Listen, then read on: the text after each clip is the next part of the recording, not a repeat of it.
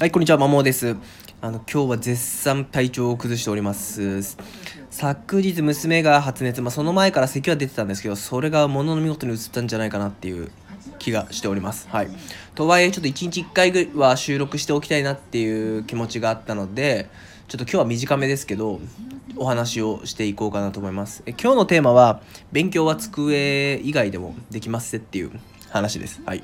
でよくご家庭から、まあ、うちの子はなかなか机に向かって勉強ができないというかあるいは長続きしないみたいな、えーとまあ、相談というか、えー、お困りごとをいただくんですけども。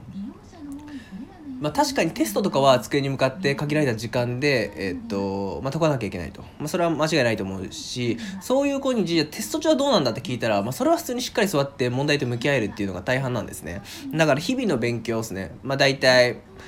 まあ、さ数学とか算数であれば、まあ、例題の理解とか、まあ、理理社とか暗記科目とか、まあ、国語漢字とか、まあ、英語の単語とか、まあ、そういう暗記知識系から、まあ、ちょっと応用問題とかあとちょっと思考を使うような問題いろいろあると思うんですけども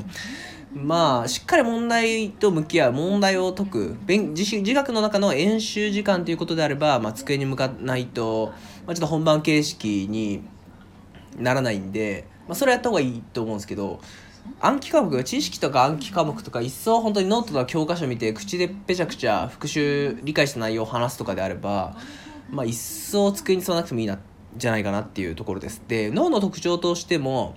五感を使った方が頭に定着しやすいっていうのが、まあ、池谷裕二さんの多分脳の関連の本だと思うんですけどそこに書いてあったんでまあ一層、まあ、机に座ってしまうとでかつ例えば塾の自習室とかで使ってる声出せないんで、まあ、ひたすら見て書くぐらいしかできないんですけど、まあ、例えば自宅とかあるいは声が出せる、まあ、ちょっと歩くスペースがあるような場所であれば歩きながら声出しながらそして声に出した内容が聴覚に入るんで音を刺激して聴覚刺激してかつ見てる視覚で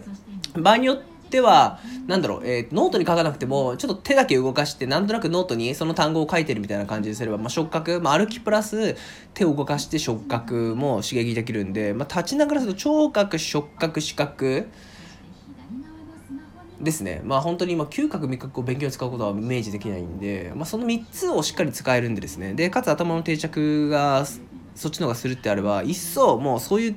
暗記知識系とか復習系はえっ、とまあ、机に座らずに一層立って歩きながら喋りながらしたらいいんじゃないかなっていうふうに思いますしむしろそっちの方が効果が上がる。で子供がまあいきなりそれをすると親がそんな理解がないとあの子本当に勉強してんのかしらみたいになると、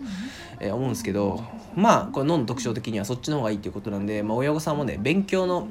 あり方って別に人それぞれだし、まあ、究極勉強っていう競技、まあ、学校の勉強という感じにすると、まあ、机に座ってやるみたいなイメージが多いんですけど、まあ、世の中の勉強実際体験したり一時情報、まあ、あと旅行とかでその異文化異文化に触れるでも一応勉強だと、まあ、学習だと思うんでですね、まあ、正直そういう狭い勉強っていうくくりにとらわれずに、まあ、いろんなやり方をしたらいいんじゃないかなっていうふうに考えます。はい以上です